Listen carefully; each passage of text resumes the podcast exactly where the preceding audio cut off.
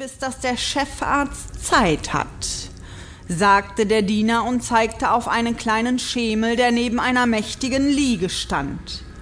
Sonst standen in dem Raum nur noch ein Schrank und ein massiger Stuhl, so wie er auch bei Frauenärzten Verwendung fand.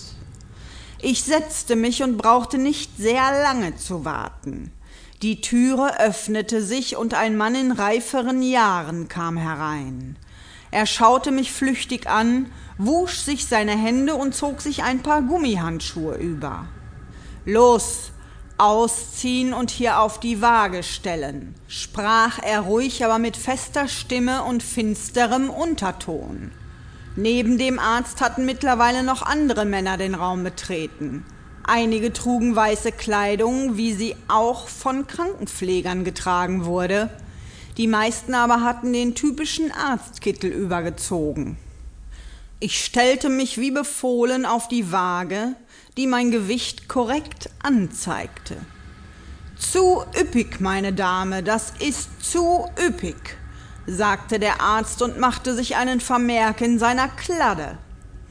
So, nun Mund aufmachen und Zunge rausstrecken, war der nächste Befehl. Er untersuchte mit seinen Fingern jeden Winkel in meiner Mundhöhle, bemängelte meine Zahnpflege und meine angeblich zu raue Zunge. Als er damit fertig war, musste ich mich auf den Gynäkologenstuhl setzen. Breitbeinig, mit weit geöffnetem Schritt lag ich vor den Augen der Männer. Sollen sie doch ihren Spaß haben, dachte ich bei mir.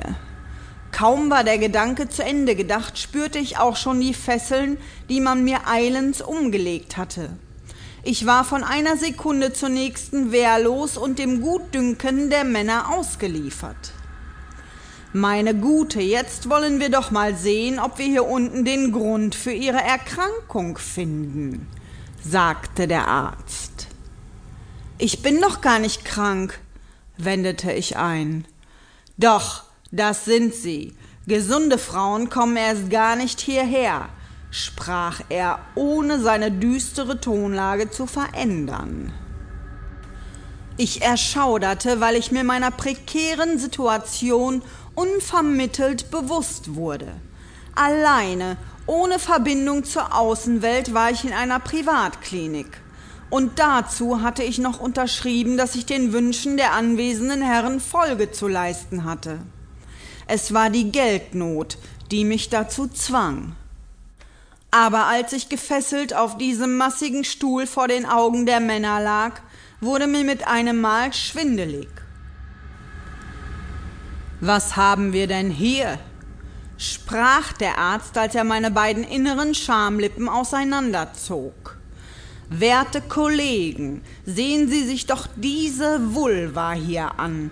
Thront die Klitoris nicht wie ein König über allem?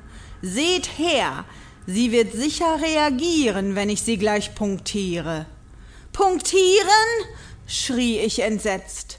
Ruhe! Die Patienten haben nicht über die Therapie zu entscheiden, sagte der Arzt rauh winkte einem der Männer, der sogleich einen großen Knebel aus dem Schrank nahm.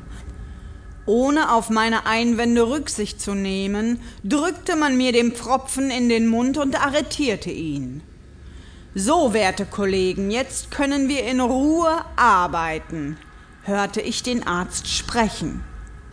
Ja, bester Kollege, doch sollten wir vor dem Punktieren nicht eine gründliche Reinigung vornehmen? fragte ein anderer Mann. Eine ganz vorzügliche Idee, stimmte man ihm zu. Ich hole heißes Wasser, Kernseife und eine Bürste, sagte einer der Pfleger, der mit diesen Worten den Raum verließ. Vergesst bitte auch nicht die Salbe zur Desinfektion, rief der Arzt ihm nach. Ja, vielen Dank, ich werde daran denken, kam die gedämpfte Antwort zurück.